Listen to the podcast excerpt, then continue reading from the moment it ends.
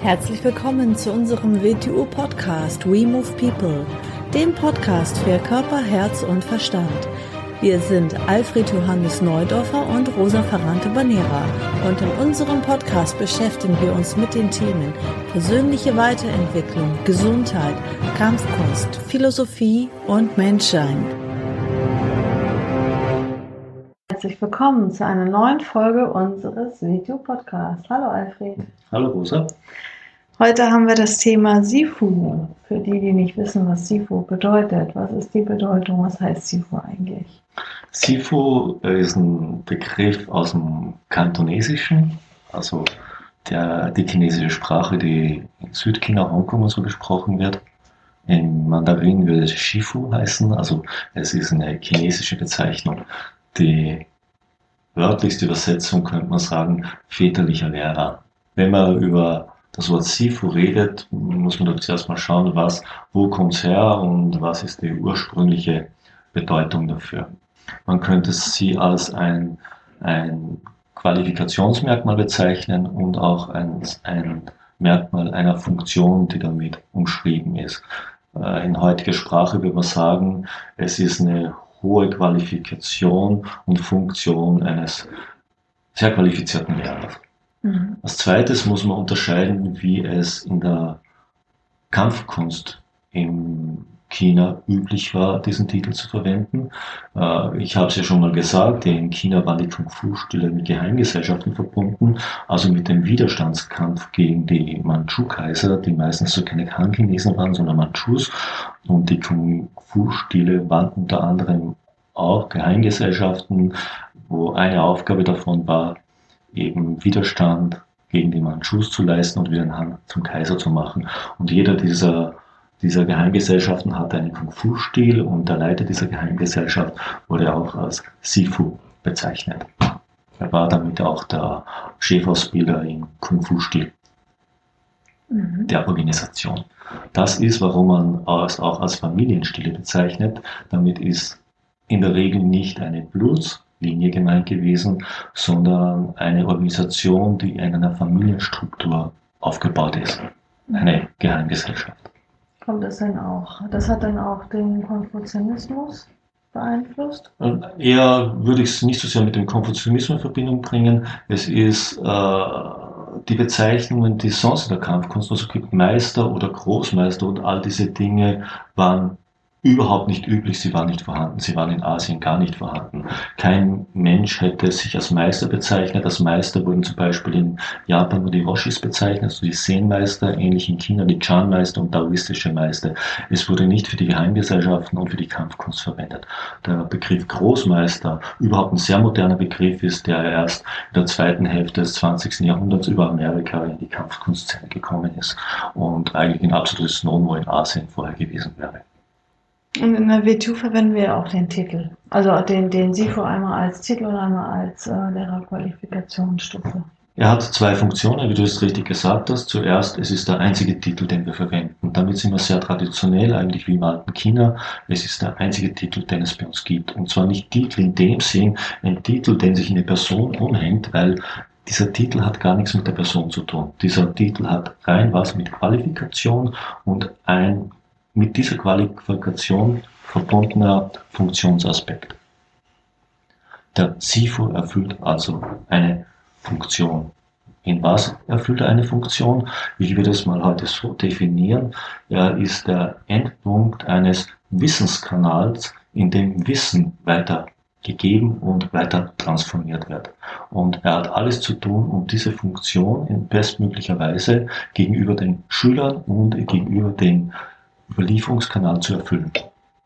Mhm. Es ist also zu 95 Prozent eine verantwortungsvolle Pflicht und eigentlich das einzige Recht, wenn man das als Recht bezeichnen will, dass er diesen Titel trägt. Und dieser Titel ja nur umschreibt, dass er diese Funktion erfüllt.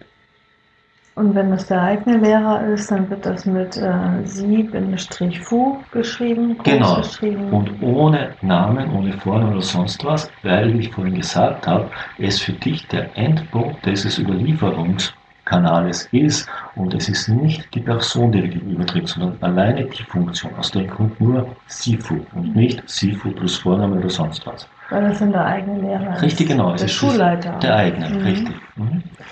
Und wenn man jetzt ähm, in manchen Fällen Sifu und Vorname vorfindet, dann ist das ein anderer Sifu, der aber auch diesen Titel Das ist, wenn man zum Beispiel wüsste, für in einer anderen, in einer anderen Schule, in einer anderen Gruppe, ist das der Punkt, der für diese Funktion zuständig mhm. ist. Aus dem Grund ist dann der Name dabei, weil es ja nicht der Punkt ist. ist. Genau.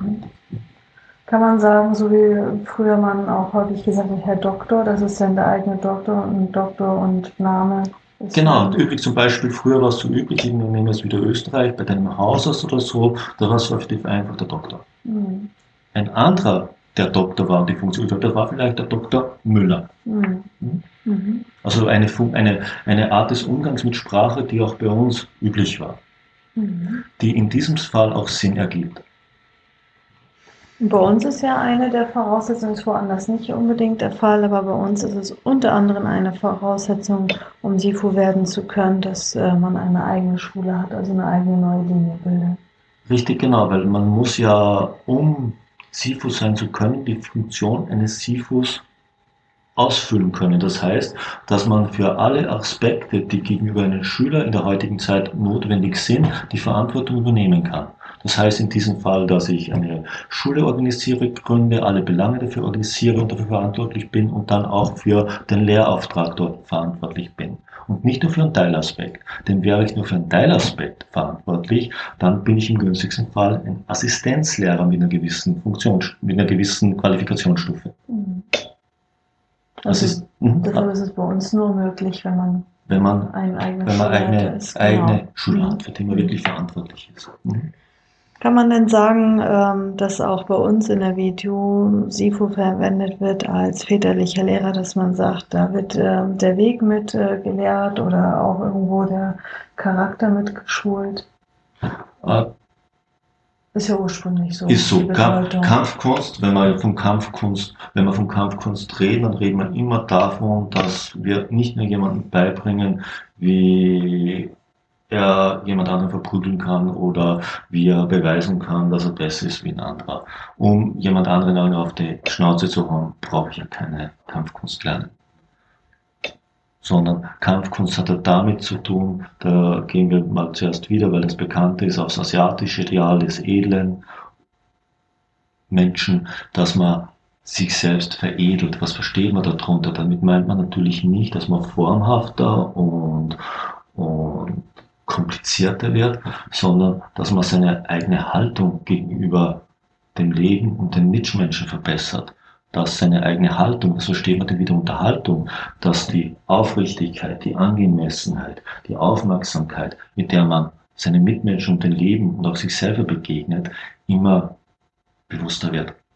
Das ist ein ganz oder der wichtigste Aspekt, wenn man jemandem eine Fertigkeit beibringt und wenn man jemandem eine Fertigkeit mit seinem Körper beibringt, wie Kämpfen, worum es in Kampfkunst natürlich auch geht, ist das ein besonders wichtiger Aspekt. Aus dem Grund haben wir die alten Meister oder die Sifus und auch wir oder ich, wir schauen auf die Haltung der Schüler. Durch die Haltung des Schülers, wie er mit dem äußeren formalen Aspekt umgeht, inwieweit er den zu verstehen beginnt, damit in ihm der innere Aspekt zur Einsicht wird, daran kann man sehen, wie gut er wirklich ist, als Gesamtheit als Mensch gesehen. Und damit sieht man erst richtig, damit beginnt man die Funktion der Eltern zu erfüllen in Bezug auf die Kampfkunst. Aus dem seid ihr väterlicher Lehrer.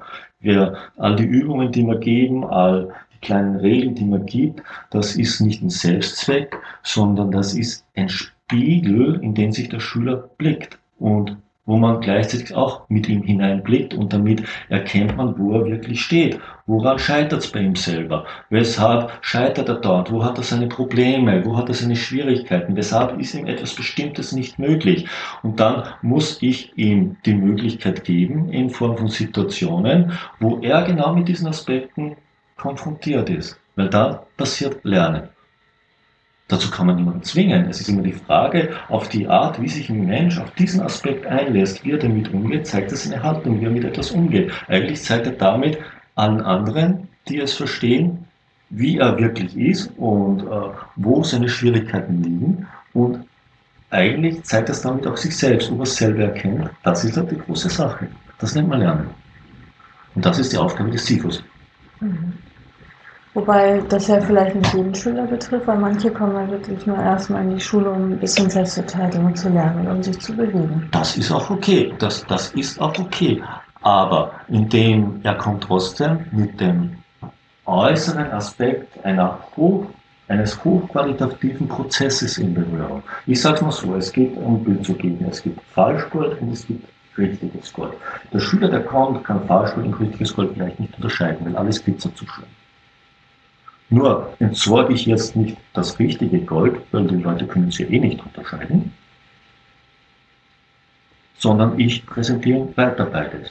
Und vielleicht durchläuft er den Entwicklungsprozess, dass es irgendwann unterscheiden lernt. Und ab diesem Moment wird seine Aufmerksamkeit nur noch auf das richtige Gold gerichtet sein.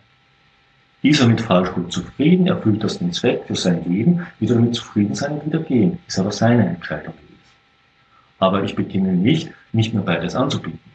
Und kann man ähm, das vergleichen mit dem japanischen Sensei? Es gibt sogar äh, auch Vergleich zu dem indischen Guru. Nur sehr bedingt. Ja, man muss zuerst mal sagen, wo es eigentlich herkommt. Die, was man heute unter dem japanischen Graduierungssystem versteht, äh, man kann eigentlich nicht mal sagen japanisch, weil inzwischen wieder chinesisches und japanisches Graduierungssystem in gewissen Bereichen Punkt aufeinander gemischt. In alten Japan oder auch Okinawa gab es diese Art von Gradierungssystemen noch überhaupt nicht. Äh, wieso auch nicht? Man muss auch immer überlegen, wie groß damals die Schülergruppen waren, die unterrichtet wurden. Es war eher ein sehr, sehr beschränkter Rahmen. Es wurde von Kano in Judo dann ein Gradierungssystem eingeführt, was dann in die ganzen japanischen Kampfkünste geflossen ist und übernommen wurde. Es wurde die Gio, die Schülergraduierung eingeführt und die Dan-Graduierung, die Lehrergraduierung. Äh, und der fünfte Dan war ursprünglich der Meister und eigentlich der Meister war der Sensei, hat den fünften Dan, alles vorher war Senpai, also der ältere Schüler. Ein Äquivalent zum Sihin, der ältere Bruder, obwohl es nicht genau identisch ist. Der ältere Bruder ist etwas anderes als der ältere Schüler. Mhm. Es ist nicht ganz identisch, gewisse Aspekte sind damit verbunden. Heute ist ja üblich, dass äh, jeder Lehrer sich fast schon als Sensei bezeichnen lässt. Ursprünglich war es eben der fünfte Dan. Der indische Guru natürlich könnte man auch sagen, gewisse Aspekte treten und das heutige Bild eines Gurus ist das eines äh, leicht schon spirituellen Lehrers und im Titel Guru ist, ist die Person im Übermaß vorhanden. Und ich, dass das Wort für uns praktisch unbrauchbar ist. Da sind ja auch nicht Schüler, sondern Jünger. Jünger, genau. Ein richtiger Lehrer hat keine Jünger, mhm. Schüler. Mhm. Er macht Schüler nicht von seiner Person ab, mhm. sondern er ist ja ein Wissenskanal, in dem Wissen fließt und transformiert wird in, die nächste, in das nächste Glied. Mhm. Und bei uns ist es ja nicht an den äh, römischen Level gekoppelt, ne? Nein, der wir haben es nochmal in der WTU, wenn wir mit der WTU selber reden, wir haben, ich bezeichne unser Qualifikationsnetz aus dem ja nicht gerne als Graduierungsnetz, eigentlich könnte man so sagen, wenn man, wir sind die flachste Hierarchie, die es eigentlich gibt. Wir haben den Schüler und wir haben den SIF. Wir haben dann den Schüler und in diesem Schülerbereich haben wir zwölf Schülerqualifikations, aufbauende Qualifikationsmodule, das wir auch das Schülerlevel nennen, und zwölf Praktiker-Qualifikationsmodule. Das ist für mich ein Qualifikationsnetz, das aufeinander aufbaut. Dann haben wir den Lehrerbereich, der aus acht Modulen besteht, die aufeinander natürlich aufbauen und Qualifikationsebenen sind. Das nehmen wir wieder ein anderes Äquivalent, wenn wir jetzt ein akademisches Studium nehmen, wenn wir das Abitur, wir den Bachelor, wir den Master, wir den Doktor, nehmen wir einen Professor, nehmen wir einen, der einen Lehrstuhl inne hat, dann ist natürlich der, der einen Lehrstuhl inne hat, hoffe ich, in seinem Bereich qualifizierter als der Abiturient. Und natürlich ist bei uns zum Beispiel äh, ist ein Titel, aber auch eine Qualifikationsbezeichnung. Meister ist eine Qualifikationsbezeichnung. Teilsifo ist eine Qualifikationsbezeichnung. Mentor ist eine Qualifikationsbezeichnung. Großmeister ist eine Qualifikationsbezeichnung. Mit der Qualifikationsbezeichnung ist eine Qualifikationsverbunden und auch eine Funktionsebene innerhalb der Struktur, die damit zu erfüllen ist. Aber Sigung ist auch ein Titel. Sigung ist ein Titel und Sigung ist Sigung, könnte man sagen, ist äh, ein beschränkter Titel. Es ist, es ist, es ist der Sifus eines Sifus, könnte man sagen, ist der Sigung. Mhm. Um es mal ganz kurz zu sagen, der Lehre. Mhm. Bei den hört man ja auch, ja, wenn man genau. Sifu ja. Aber es ist eine Ableitung aus dem Sifu, eigentlich nur die mhm. wieder vom Sifu kommt und eigentlich finde ich wieder kommt das auf dem Sifu, das trenne ich gar nicht. Dann äh, wird gern gesagt, äh, heutzutage ist ja alles modern und man sagt, man ist ja hierarchielos und alle sind gleich und dieses und jenes. Ist richtig, Menschen sollten alle gleich sein. Innerhalb der Organisationsstruktur unserer Gesellschaft in ihren Rechten, im Zusammenleben. Sie sind aber nicht gleich aufgrund ihrer Voraussetzungen, aufgrund ihrer Qualifikation, aufgrund ihrer Interessen, aufgrund all dieser Dinge sind sie nicht gleich. Gott sei Dank. Und diese Sachen sollte man genau unterscheiden. Wir sind nicht so gleich, dass wenn ich in ein Flugzeug einsteige, der Pilot sagt so, ich will das Kaffee trinken gehen, hole mal die Stewardess, dass den, den Passagier von Platz 87 bringt, dass er erstmal die nächste Stunde fliegt. Ist auch ein Mensch, also. Mhm. Und die zwei Sachen sollte man ganz genau hm. Und wenn jetzt zum Beispiel ein Lehrer, der SIFO ist und äh, so denkt, so locker zu sein, dass er mit seinen Schülern ein kumpelhaftes Verhältnis äh, eingeht und sich dann nicht mit SIFO ansprechen lässt, dann nimmt er die Funktion des SIFOs wahr. Er sollte sich als erstes einmal überlegen, weshalb bin ich in dieser Struktur. Mhm. Als nächstes sollte er sich überlegen, für wen tut er das? Für sich, um es sich leicht zu machen, um der Kumpel seiner Schüler zu sein, das ist so, äh, nehmen wir wieder ein Beispiel. Also heute gibt es auch die Tendenz, dass die Eltern sich gerne mit Vornamen ansprechen und nicht mehr ja. Eltern. Gott, es ist einfach so, Eltern sein ist mit einer Funktion verbunden. Hm. Das heißt, sie nehmen die Funktion nicht wahr. Ja, und sie nehmen dem Kind die Mutter und den Sie nehmen dem Kind die Mutter und die Vater, die, die, die, Mutter und den Vater. Das nächste, die Eltern haben nicht die besten Freunde der Kinder zu sein, sie haben die besten Eltern der Kinder zu sein. Die besten Freunde werden sich die Kinder selber suchen. Und die besten Bekannten der Kinder haben sie auch nicht zu sein. Die Mama hat nicht die beste Freundin der Tochter, sie hat die beste Mama zu sein. Die beste Freundin wird sich die Tochter selber suchen, bei anderen Menschen. Mhm. Sie hat vielleicht die Aufgabe, das Kind so bewusst zu machen, dass es sich die richtigen besten Freunde suchen wird. Das ist ihre Aufgabe. Mhm. Aber nicht der beste Freund zu sein. Sie hat die Funktion der Mama zu erfüllen sowie der Lehrer, der dir etwas beibringt, die Funktion des Lehrers zu erfüllen hat.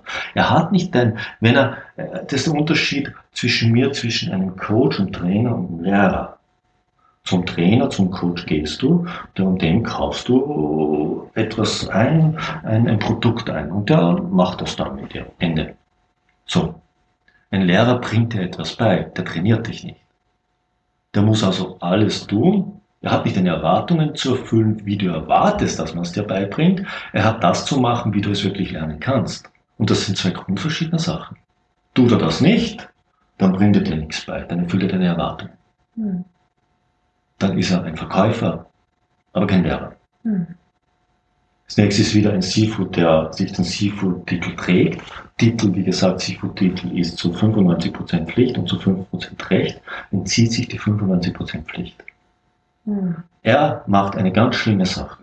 Nicht nur, dass er seine eigene Verantwortung nicht wahrnimmt, er zerstört das äußere Bild aller anderen Sifus und seines eigenen Sifus. Mhm. Er entwertet es. Mhm. Er entwertet die ganze Überlieferungskette, in der er steht. Mhm. Er entwertet den Wissenskanal.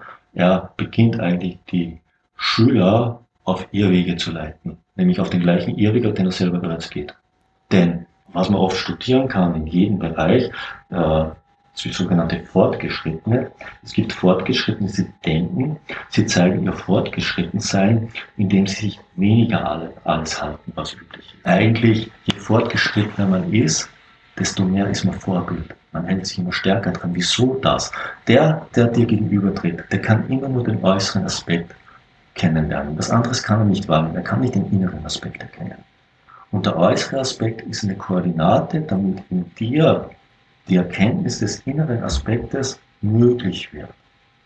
Und wenn ich diese äußere Koordinate wegnehme, nehme ich dem Schüler die Möglichkeit, dass das innere Verständnis entstehen kann.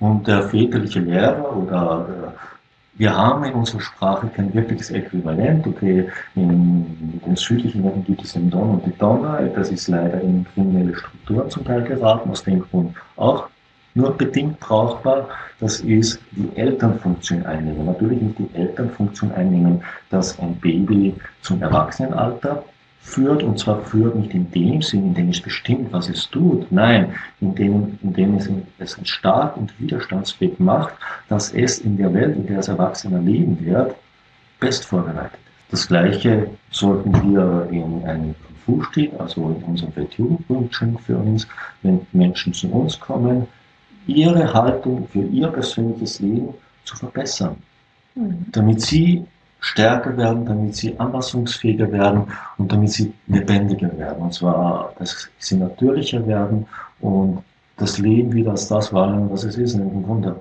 in dem wir jeden Tag drinnen stehen. Und wir stehen drinnen, damit wir genau das machen können.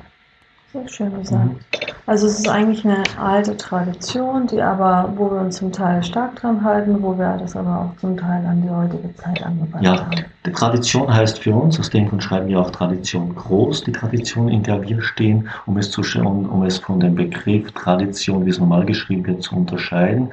Die Tradition in der äußeren Form wechselt dauernd. Sie passt sich den Umständen der Zeit an sei in der Welt, aber nicht von der Welt. Es wird aber immer der gleiche Inhalt beschrieben. Gewisse Dinge ergeben Sinn, so wie wir den SIFO weiterverwenden, wir kleine andere Sache weiterverwenden, die ergeben Sinn. Da gibt es keine bessere Beschreibung, auch in der heutigen Zeit nicht, um diese Funktion zu beschreiben. Viele andere Sachen sind nicht notwendig, die haben auch verändert. Der Inhalt ist immer der gleiche. Es ist immer der Mensch und sein Leben in dieser Welt.